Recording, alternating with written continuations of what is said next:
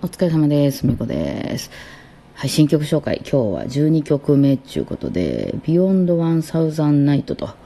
れは筒井さんの、鍵盤の筒井さんの曲ですね。えっ、と、One Thousand Night っていうのはあれですよね。アラビアンナイトのことですね。千夜一夜物語の話のビヨンドだそうです。はい。まあ、あの、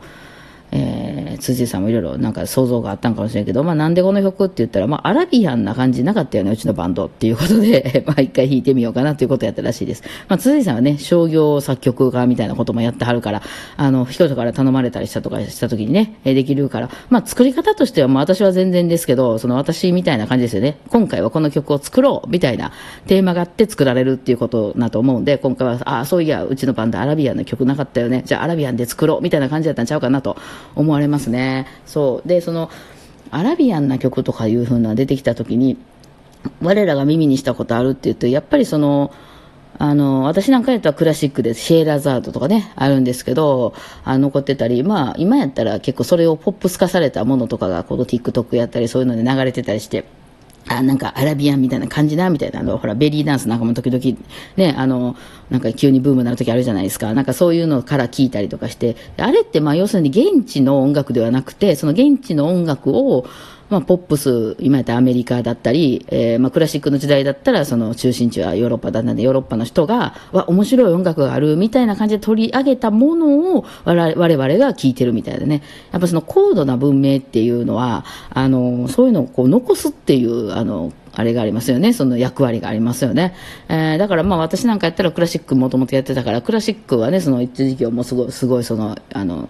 音楽としても最高峰の方に行ったっていうね、のがあって、で、そういうとこにはそのいろんなものがちゃんと楽譜で残されてるわけなんですよ。いろんな世界の音楽が。えー、で、もちろんそのアレンジされちゃってるので、しかもそのよ、まあ言ってしまえばですね、この、ああの、そういうアラブの音楽とか、まあインド音楽なんかもそうなんですけど、五線では表せないんです。あの、あの、彼らのね、音楽はまた音階も違って、あの、私らってもう完全に今ドレミファソラシドにこう、読されてますけど、それ12音階っていうんですよね。上、下の銅から上の銅まで、音12個あるんですよ。ピアノ数えてもらってください。あの、銅とレの間に銅シャープとかもあるでしょ？ああいうの全部足していったら12個あるんですよ。うん、その12個で音楽を表すっていう風に、えー、なってて、もうそれにもううちらもう知らないうちにもうめちゃくちゃね、これ陰謀論とかでも使えそうなんですけど、めちゃくちゃ読されてるんですよね。それによって、あの、支配されているとか言うてみましょうか。一回そういうのを広めてみましょうか。いや、それで、なんですけど、世界の音楽はそういうわけじゃないんですよ。まあ、そんなこと言ったら日本とかもさ、その、ななんていうの、この、あの、浪曲とかさ、なんか分からへんけど、そういうのとか、あとは雅楽とかもさ、なんかその、多分お師匠さんとかが、だーですとか言うたら、そのね、生徒さんが、だー、いやいや、あの3個目ね、ちょっと低いとか 言われて、多分、その伝承音楽でやってきたはずなんですけども、あの、そういうのが分かりにくすぎるんで、全世界の音楽が。その、12音階で、あの、代用というか、12音で書くとこういうことでしょみたいにしたら楽譜にも起こせるし、すごい便利よねっていうことで、まあその研究者みたいな人がやっぱりそう高度な文明のところにはそういうのがちゃんと残ってますんで、資料としてね、えー、インドの音楽こんなんだったよとか、ね、アナビア音楽こんなんだったよみたいな、で、そういうふうな音楽を書いたりとか、もうむちゃくちゃ古いところで言えば、その、モーツァルトなんかも、例えばトルコマーチなんか書いてますけど、あれもトルコのこの軍隊の音楽がめちゃくちゃかっこええやんかみたいなんで、真似して書いたと。だからその日本音楽なんかも残ってますよね。あの、蝶々夫人とか。ね、あの全然日本楽ちゃいますよ、日本の人からしたら。あれは日本の音楽じゃねえんやけども、なんかそのエッセンスだけね。っていうので、まあ結局その全世界に、ええー、かっこいい音楽があるんだね、みたいな感じで。だからその現地の人からしたら全然違うんですけど、まあその分かりやすく書いてくれて、みたいな感じですよね。うん。で、あれによってやっぱね、その世界に広まるっていうその役割を、今はもうアメリカとかの方にね、映ってると思いますけど、ね、あの、かなと思うんですよ。で、私なんかはその、初めてはその、クラシックとかで使われたアラビアアンを聞いて、へえ、かっこいいな、みたいな。まあだからディズニーランドのあの、シンドバッドの冒険みたいな感じですよね。で、あそこで流れてる音楽なんかも完全に12音なので、もうポップス化されたアラビアンが流れてるわけなんですけど、あのね、全部、あ、じゃ本場のアラビアンって、あの、音12音階じゃないのね。もっとあんねん、音が。なんか私もあんま詳しく知らへんねんけど、その聞いたらわかるんですけどね、そういう本番のやつ。えっ、と、銅と銅シャープの間にね、1個かな？いや、なんか、インドと私混じって持ってるけど、なんか3つとかあるとかあるよね。すごくない？銅と銅シャープの間に音もう1個3つあんね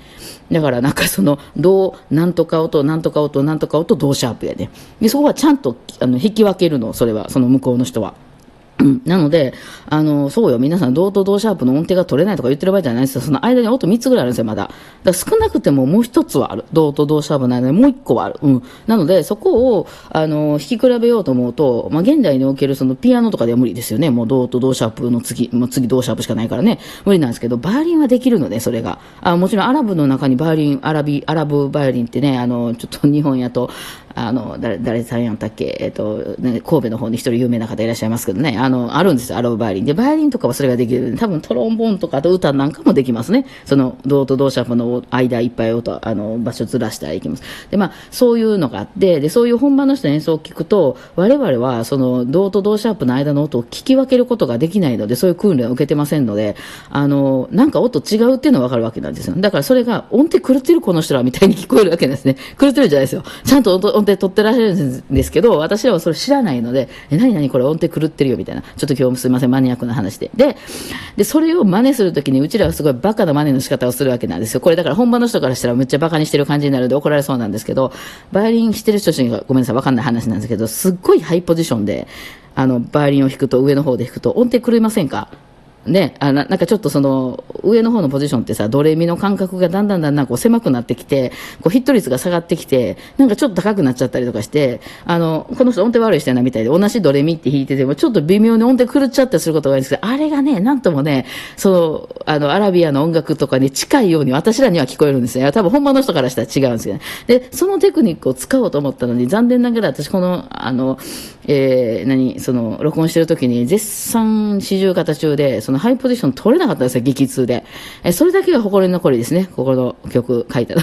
で、なので、えー、今ライブでこれを取り組む時はそれ完全にやってます。私ものすごいハイポジションで弾くみたいな、えー、シーンがあってね、あのそ、れっぽいんじゃないかみたいなね、現場の人からしてるけど、まあ、もともと曲自体も別にそういうポップス化された曲なんで、アラビアンでもないんですけど、ね、えー、そういうのでちょっとこう、効果を出したりとかしてる曲でございますね。これね、録音直前に松本さんがなんか替え歌とか作ったからめっちゃ笑けてもうて大変やった曲なんですけどね。はい。まあそんなわけで今日はちょっとマニア猫の話でしたけど、えー、 Beyond the Thousand Night を今日は聞いてください。